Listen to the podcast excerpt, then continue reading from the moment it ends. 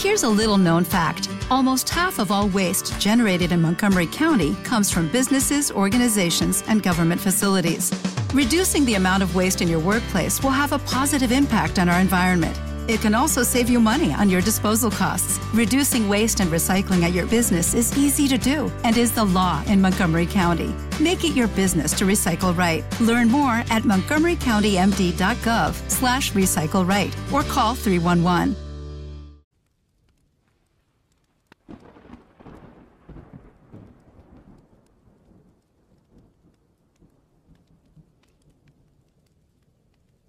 Una mano extendida pinta bajo la luz de la antorcha figuras humanoides en lo profundo de una cueva. La tinta rojiza recubre con sus partículas de yeso, hueso y carbón la fría pared. La palma, con los cinco dedos, aprieta fuerte contra la roca. Una impronta de la conciencia, el grito del individuo, la búsqueda del otro. La mujer que traza ahora nuevos dibujos en la pared abraza su barriga por debajo del ombligo y levanta con el antebrazo la pesada carga abdominal de la vida. Afuera, una tormenta recia. La violencia sin intención de la naturaleza es sobrecogedora y misericordia contundente. Una violencia no como la humana, rastrera, confusa, originaria del miedo, hija de la estupidez, madre de la incomprensión. El rayo cae sobre la ladera de la montaña. Es un martillo de un dios, una flecha divina, una lanza sobrenatural. En un paisaje así, hace cien mil años, el pensamiento humano se enfrentaba por primera vez al mundo. Sobrecogidos por el frío en invierno, el resplandor de un relámpago, el hambre, la sed, la supervivencia, el pensamiento mágico se colaba entre las fisuras colectivas, brotes verdes en búsqueda de una explicación a tan extraño destino impuesto no escogido. Eyectados al mundo que nos devoraba con su inmensidad, la búsqueda de la identidad carecía de espejos exceptuando los rostros de nuestros semejantes. En el frenesí del ritual colectivo, donde la magia, el mito y lo sagrado cobró vida, también nació la conciencia humana. Nutriéndose de la interacción social, la especie humana se convirtió en persona, y lo hizo construyendo una máscara que aún cubre el rostro de nuestro propio ser pues en realidad somos simios que a través del hueso, el yeso y el carbón empezaron a templar un cristalino espejo para poder observarse. Lo que vieron no lo comprendieron, pues una máscara extraña era el reflejo que les devolvía la superficie. Cien mil años después aún seguimos buscando los reflejos y cien mil veces el reflejo sigue siendo una máscara del etrusco persu y del griego prosopón, máscara, formado por pros, delante, y opos, cara, o sea, delante de la cara. Son las raíces etimológicas de la palabra del latín persona. Es así como imagino el surgimiento de la conciencia humana, un génesis ligado a los símbolos al significado que intentamos dar, también a las cuestiones que a todas y todos nos envuelven como una especie animal con una conciencia de la existencia tan peculiar como la nuestra, el sentido mismo de la vida, la muerte, la felicidad, la tristeza, el amor, el hambre, la sed, y directamente el comprender pero también y sobre todo el compartir, el compartir con unos congéneres que nos obligan a mirarnos al espejo. Creo que esa es la clave para entender qué somos, mirarnos los espejos de las caras de las demás personas. El pensamiento mítico, mágico, el ritual, lo sobrenatural. Para Emil Durkheim era algo parecido a todo aquello que sobrepasaba al individuo, a la vorágine social. Todo eso, para una persona, ya es sobrenatural, le sobrepasa, le sobredimensiona. Somos insignificantes hormigas en un pasto inmenso de lo colectivo y en un pasto inmenso aún más del universo conocido y por conocer. He aquí la función de la religión, que a través de un relato metafórico nos da una calma, una quietud y una verdad absoluta sobre la realidad y cómo comprenderla. Muchos y muchas de los que escucháis el podcast seréis creyentes, creyentes de una religión institucionalizada o creyentes en algún tipo eh, de relato o imaginario que para vosotros os muestran una realidad que no podéis alcanzar ni con los sentidos ni con la razón. Yo, en este caso, personalmente, estoy dentro de un grupo que es una minoría. Me considero totalmente ateo. La frase que me definiría sería no creo en nada. No creo en la vida después de la muerte. No creo en lugares donde nuestra alma descanse en paz para la eternidad. No creo en mundos alternativos que escapan a la razón. Creo en el mundo material, el mundo en el que vivo, en el que trabajo, en el que sufro y en el que amo, en el que piso y en el que pienso y esto me convierte en alguien ateo. Somos una minoría. Un 13% de la población mundial es atea. El resto cree en algún tipo de religión. Los países con más números de ateos son China, Japón, República Checa y el mío, España. En China, el 61% de la población se considera atea. En Japón, el 31% en la República Checa el 30% y en España el 20%. La religión hoy en día, en la época de la ciencia, sigue reinando como creencia. Sin embargo, ser ateo no significa renunciar a la espiritualidad. Tampoco significa rechazar las preguntas trascendentales que nos traspasan como especie animal. Más bien, creo que hoy en día ser ateo es algo valiente. Es afrontar que quizá jamás encontremos una respuesta a estas preguntas trascendentales. Pero, sin embargo, hay una necesidad de plantearlas y de ahondar en lo misterioso de la vida. Decía Albert Einstein que la experiencia más bella que puedo tener es el misterio es la emoción fundamental que se encuentra en la cuna del verdadero arte y la verdadera ciencia. Quien no lo conozca y no se pregunte por ello, no se maraville, está como muerto, y sus ojos están oscurecidos. Fue la experiencia de misterio, aunque mezclada con temor, la que engendró la religión, un conocimiento de la existencia de algo que no podemos penetrar nuestras percepciones de la razón más profunda y de la belleza más radiante que sólo son accesibles a nuestras mentes en sus formas más primitivas. Es este conocimiento y esta emoción la que constituyen la verdadera religiosidad. En este sentido, y sólo en este sentido, soy un hombre profundamente religioso.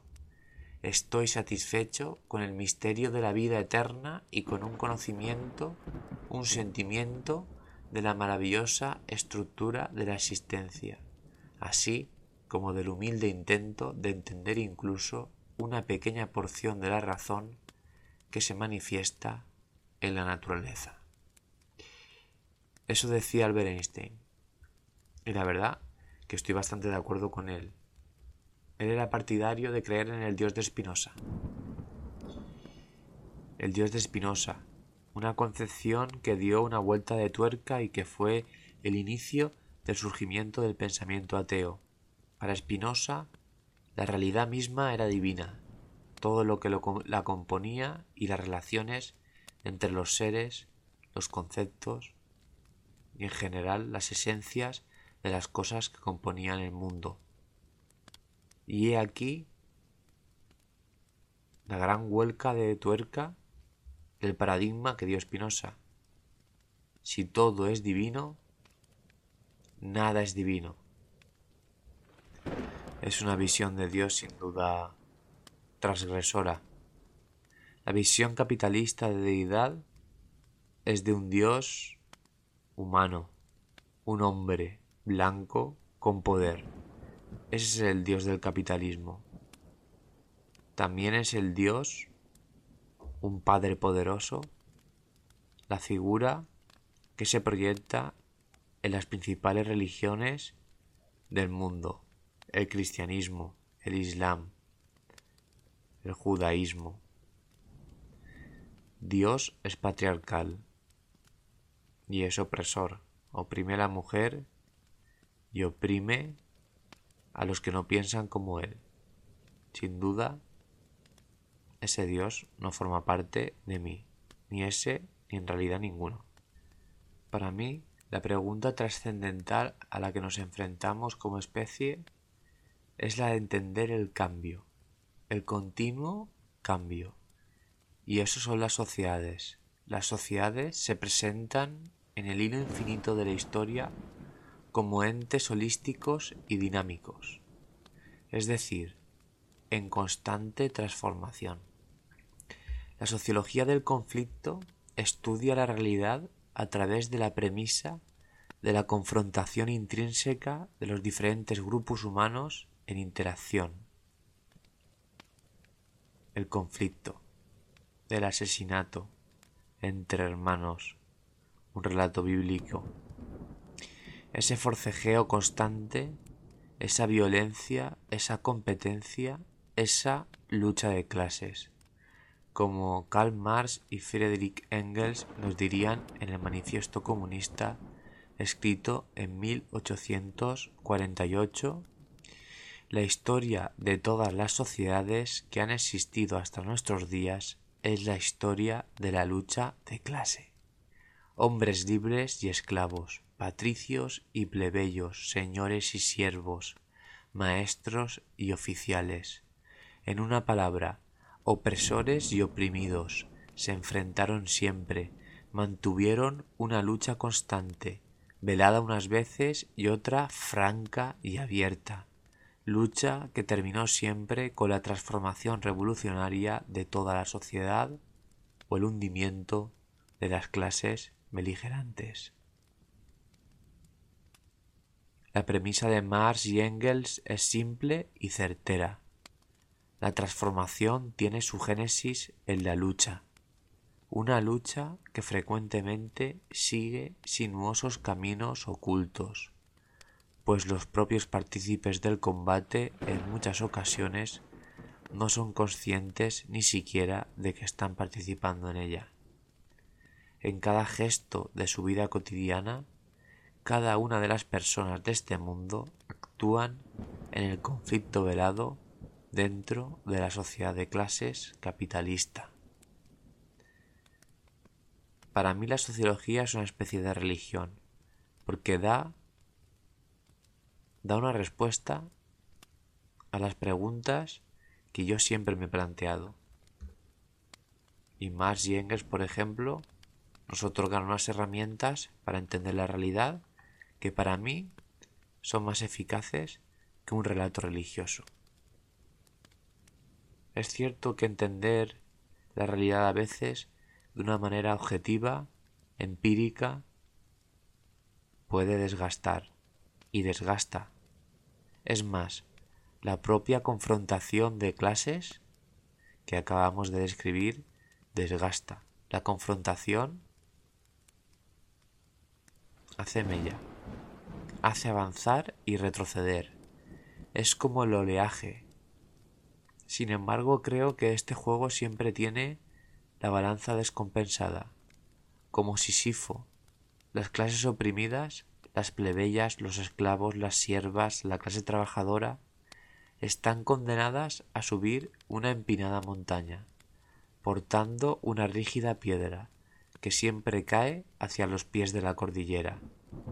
En ocasiones, después de mil soles y mil lunas, la piedra se queda rígida en la cumbre. Es en esa ocasión cuando todos los sisifos, que somos y son en realidad uno y un millón a la vez, se dan cuenta de que la continuidad del camino es otra montaña con una roca igual de pesada. Pero la determinación está renovada. El conflicto vuelve a iniciarse. Un conflicto entre la piedra inexpresiva y el infinito trabajo de subirla para que vuelva a caer. Es una cadena invisible, un vaivén eterno e impuesto. Es posible que esto tenga algo de religioso. Lo cotidiano es religioso. Lo cotidiano nos traspasa y nos sobrepasa. Y como diría Durkheim, eso, en nuestras mentes, en nuestra psique colectiva, se asimila como algo sobrenatural. En la actualidad, el sistema capitalista ha conseguido ocultar este juego eterno de confrontación. Por lo menos en parte. Las oprimidas caminan desorientadas cada mañana al son del despertador. Un sonido rítmico y agudo. Un sonido de nostalgia militar que recupera ecos de mitos griegos donde a diario hay que subir cumbres empinadas con una gran piedra. El trabajo, ese gran compañero de viaje, ese gran apóstol, el trabajo asalariado, sin duda el dios del capitalismo ese gran grillete abrazado al tobillo de cada persona de clase trabajadora. No puede verse como Dios, pero siempre está, siempre es omnipresente. Una terrible enfermedad sobrevuela a la clase trabajadora occidental. Esa enfermedad es la enajenación. No se reconocen en los espejos, Viven vidas sobreestimuladas por horarios demenciales, fármacos para la depresión, desinformación, consumismo, irracionalidad, fundamentalismo religioso y miedo, mucho miedo. El nihilismo se ha convertido en la bandera más cercana al capitalismo. Nada tiene sentido en la vorágine rápida del mundo occidental. Lo colectivo es pecado capital el éxito individual, que siempre es monetario, es la salvación. La clase trabajadora se siente tan vulnerable que en su estado de shock y estrés permanente, no todos, pero sí muchos y muchas, todo lo observa como una amenaza. Ha perdido su capacidad de imaginar, de compartir, de pensar, de criticar, y han alimentado su capacidad de odiar, de temer, de inmovilizarse, de no querer, de no ser como Julio Cortázar cuando nos contaba que se pasaba horas observando el acuario de Jardín de Planche mientras intentaba comprender por qué se siente atraído por ese extraño anfibio llamado Axolot. Los desposeídos de este mundo, como Cortázar, se pasan cada día haciendo el mismo ejercicio de búsqueda existencial, sobre todo cuando se lavan la cara cada mañana aun con los ecos del despertador en su tímpano, y el vidrio refleja un rostro irreconocible desde lo que parece un profundo acuario. Os he contado una historia alrededor de una hoguera que lleva ardiendo cien mil años. Soy un hereje, un ateo, alguien que no cree en nada pero que sin embargo necesita buscar, necesita buscar un espejo, un espejo en el congénere, un espejo que le escuche. Mi pregunta trascendental siempre ha sido ¿cuál es el motivo de mi opresión? ¿Cuál es? Y bueno, las respuestas están ahí. Las he planteado durante el podcast. Quizá no sea solo ya encontrar respuestas, sino también saber cuáles son nuestras heridas. Como decía Miguel Hernández, llegó con tres heridas, la del amor, la de la muerte, la de la vida.